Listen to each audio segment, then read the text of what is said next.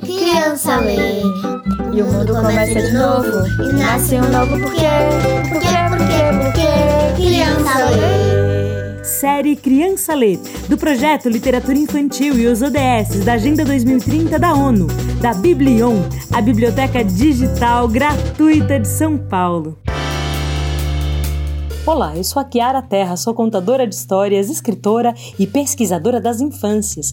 E você está ouvindo o episódio número 8, Poemas para Conhecer a Terra. Ele se refere ao Objetivo de Desenvolvimento Sustentável número 2, Fome Zero. Nesse episódio, a gente escuta a história do livro Abecedário de Aromas, do César Obeide, com ilustrações do João Caré, que saiu pela editora do Brasil. Você já ouviu falar do endro? E do estragão?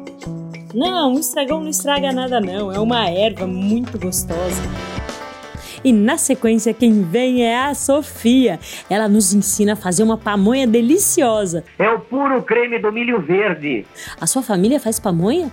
Você já fez alguma vez? Ah, vem experimentar essa delícia. Venha provar, minha senhora, é uma delícia. Pamonhas fresquinhas, pamonhas caseiras a Bia Andrade, que é cozinheira, chefe e muitas outras coisas, nos fala sobre o poder mágico dos temperos. Quando provamos um novo tempero, estamos integrando saberes e receitas de todo o mundo. Sobre quem descobriu os temperos? Foram os árabes responsáveis pela comercialização e exportação das especiarias por toda a Europa. Sobre muitas delícias. E você já pensou quem produz as nossas comidas? Quais são as histórias que estão por trás dessas comidas? Você mora numa cidade grande ou numa cidade pequena? Ah, a gente vai conversar muito sobre isso. E por fim, quem vem é o Johan. Ele nos conta como seria a sua biblioteca dos sonhos. Já pensou um espaço onde cabe todo mundo? E os livros seriam de graça e você não precisaria fazer nenhuma carteirinha. Ah, vem ouvir, tá bonito demais. Você já imaginou um abecedário inteiro de perfumes, temperos e sabores?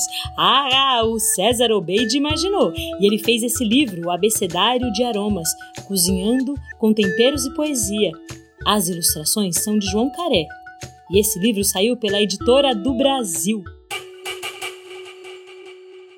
Logo na capa a gente vê um caldeirão com flores e temperos. Hum, eu tô reconhecendo, eu acho que é um alecrim. Quando a gente abre o livro, a gente vê um mar inteiro de poesia. E a gente também tem receitas deliciosas. É cada verso perfumado. Hum, que delícia! Será que você conhece os temperos que o livro traz? Bom, com A ele fala do açafrão, também tem alcaparra e alecrim, tem anis, aipo, alho poró. Nossa, gente, quantos temperos com A! E ele dá uma dica. Diz que o alho poró bem picadinho no lugar do alho convencional fica gostoso demais no refogado. E ele diz que o açafrão, que a gente conhece com esse nome, na verdade, é o açafrão da terra. Ele é também conhecido por cúrcuma. Você sabia que eles são a mesma pessoa? Com B, ele trouxe a baunilha. Hum, a baunilha é muito boa em vários doces e ele ensina a gente a fazer banana com óleo de coco e canela para adoçar a boca e lembrar da baunilha. Com C, ele traz a cebolinha, a canela, o cravo. É tanto tempero bom. Com D, ele não encontrou nenhum tempero. Mas ele diz que a flor de dente de leão garante a alegria dos adultos e das crianças. Porque quando a gente assopra, ai, o nosso sonho se realiza. É só fazer um desejo. Você já ouviu falar do endro? E do estragão? Não, o estragão não estraga nada não, é uma erva muito gostosa. É muito boa para tempero de salada. O César fala do gengibre, que pode ser refogado ou cru, e conta que ele é muito usado na culinária oriental. Ah, e depois ele chega no meu preferido, hortelã, que é uma delícia para a gente aromatizar a água. Ele conta que existem vários chás capazes de melhorar a nossa saúde, sim, de fortalecer a nossa imunidade, e que esses chás e temperos fazem parte de uma rede de saberes poderosa que são guardadas principalmente por mulheres, por quem não mora nas grandes cidades, muitas vezes por comunidades ribeirinhas, quilombolas, indígenas. Será que alguém na sua família conhece os segredos da floresta, dos seus temperos? E você já pensou quem é que planta para a gente comer? Você sabia que não são grandes fazendeiros, mas sim pessoas que plantam e colhem em família? Mas vamos voltar para os temperos. E agora a gente já tá na letra O. Orégano, você já ouviu falar? Aquele que a gente coloca na pizza, ele é muito barato, fresquinho e é uma delícia se você fizer um patê de tofu ou então colocar na batata. Por falar em batata, você já fez batata assada com páprica? Páprica é um tempero vermelho, um pouquinho quente, é feito do pimentão. Ele ainda traz a raiz forte. E fala de uma coisa que parece mágica, parece até perfume, mas não é fala da água de rosas. Você já experimentou no suco? Também tem o tomilho. E também tem muito chá bom para tosse. Tem o vinagre, o wasabi e com X, o xerém. E o Y, será que tem alguma letra nesse abecedário? Algum tempero que comece com Y? Hum, tem sim! Ilang lang. E o cheiro é delicioso. Agora com Z tem o zimbro e o zaatar, que é uma mistura vinda do Oriente Médio e que é perfeita para quem não gosta de tédio, nas palavras do César. Você já comeu uma esfirra de zaatar? É delicioso. Bom, não tem um sabor só. É um abecedário inteirinho de sabores.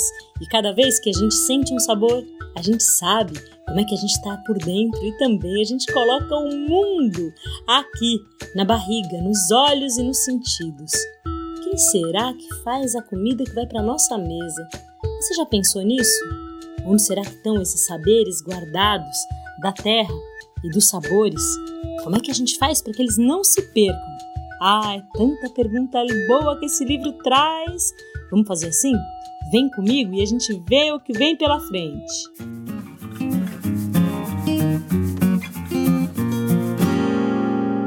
Depois de tantas receitas, tantas dicas, tantos temperos, me deu até água na boca. E eu resolvi convidar a Sofia. Ela nos ensina a fazer uma receita tradicional. Muitas famílias fazem e é uma receita que envolve todo mundo. Cada pessoa da família faz uma etapa. Dizem que os pequenos ralam o milho, dizem que os menorzinhos ainda tiram o cabelo do milho, dizem que só os maiores temperam a massa e só quem é muito experiente embrulha essa coisa gostosa. Bom, quer saber o nome? Quer saber o que é a receita? Pamonhas, pamonhas, pamonhas. Ah, Sofia, ensina a gente a fazer pamonha. É o puro creme do milho verde. Temos curau e pamonhas. Pamonhas, pamonhas. Oi. pamonhas. Hoje eu vou falar sobre a receita da pamonha. Primeiro, você tem que descascar e tirar o cabelo do milho. Segundo, você rala ele. Terceiro, você pega o milho, não, pega a palha do milho e coloca a pamonha dentro. Aí é só cozinhar e fica uma delícia. Tchau, tchau. Bom apetite. Por falar em pamonha, eu queria te perguntar: você mora numa cidade grande ou numa cidade pequena? Você sabe de onde vem a comida que você come? Antigamente eu pensava que vinha de grandes fazendas. Ah, sim, que os chamados fazendeiros traziam a comida até a minha mesa. Mas pesquisando, eu descobri que não é isso. Na verdade, quase toda a comida que a gente come no Brasil é feita pelas mãos dos pequenos produtores, da agricultura familiar, daqueles sítios, daquelas pequenas fazendas onde uma pessoa planta mais do que uma cultura. Sabe o que é uma cultura? É um tipo de comida. Pode ser uma fazenda que plante milho e feijão, pode ser outra fazenda que produza frutas e algumas hortaliças. Mas são essas pessoas nas suas pequenas propriedades é que produzem, cuidam, colhem e depois levam para os grandes centros de distribuição. Em São Paulo há o SEASA, mas há muitos centros diferentes espalhados por esse Brasil. E uma coisa para a gente pensar: existe um movimento no Brasil chamado Movimento do Sem Terra.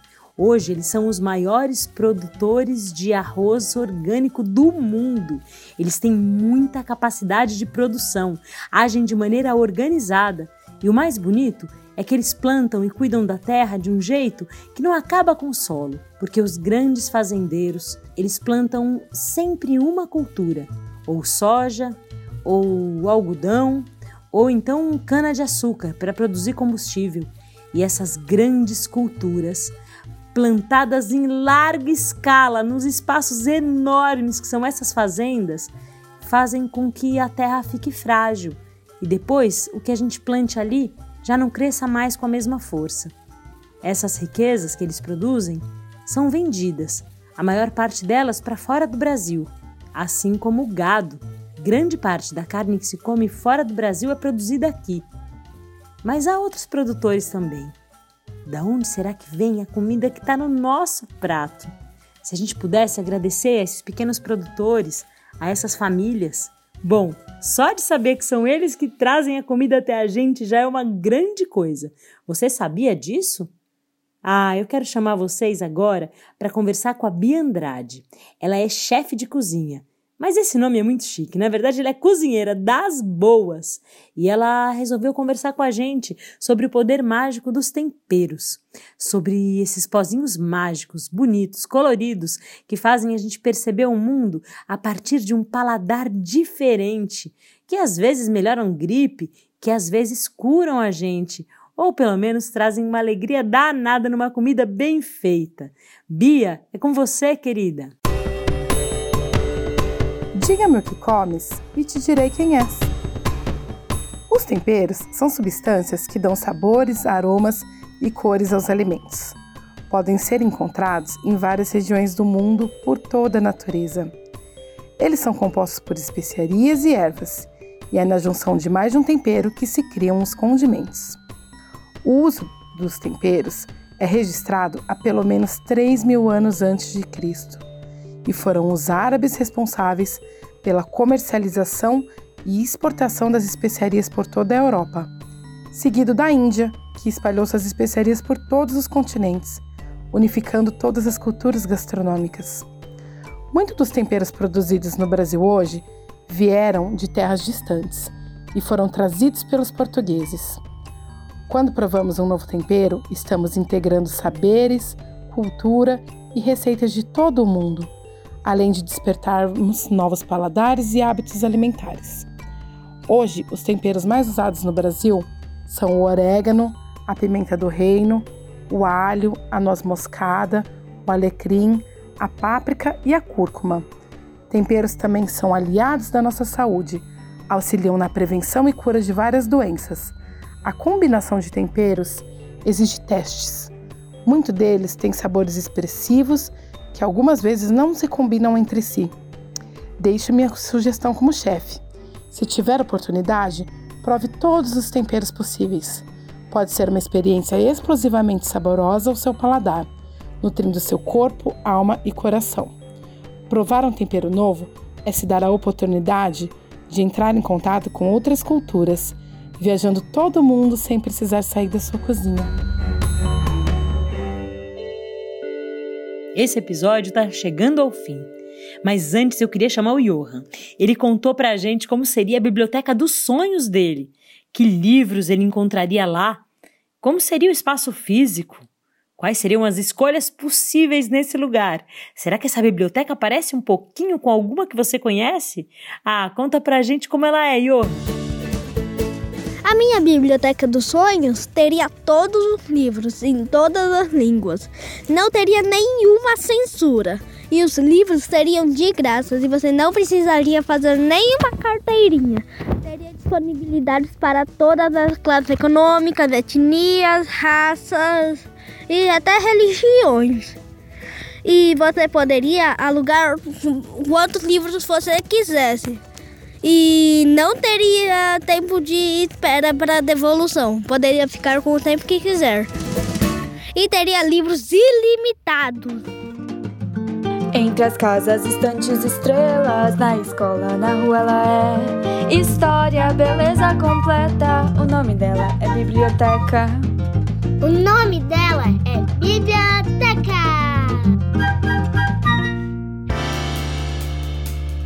A série Criança Lê é uma realização da Secretaria de Cultura e Economia Criativa do Estado de São Paulo e tem produção executiva da SP Leituras. A criação de conteúdo, a apresentação são de Kiara Terra, a edição e direção são de Emerson Coelho, as vinhetas são de Kiara Terra e Ângela Coutre e a sonorização de narrativas é assinada por Daniel Vasques. As crianças que você escuta aqui são convidadas do grupo de leitura especialmente formado para esse projeto que conta também com a participação da Escola Municipal de Educação Fundamental Bartolomeu Lourenço de Guzmão, aqui em São Paulo. Avisa todo mundo que além desse áudio também é possível encontrar 17 conteúdos em vídeo especialmente produzidos para bibliotecas, professores, educadores, enfim, todo mundo que acredita na literatura como um direito humano.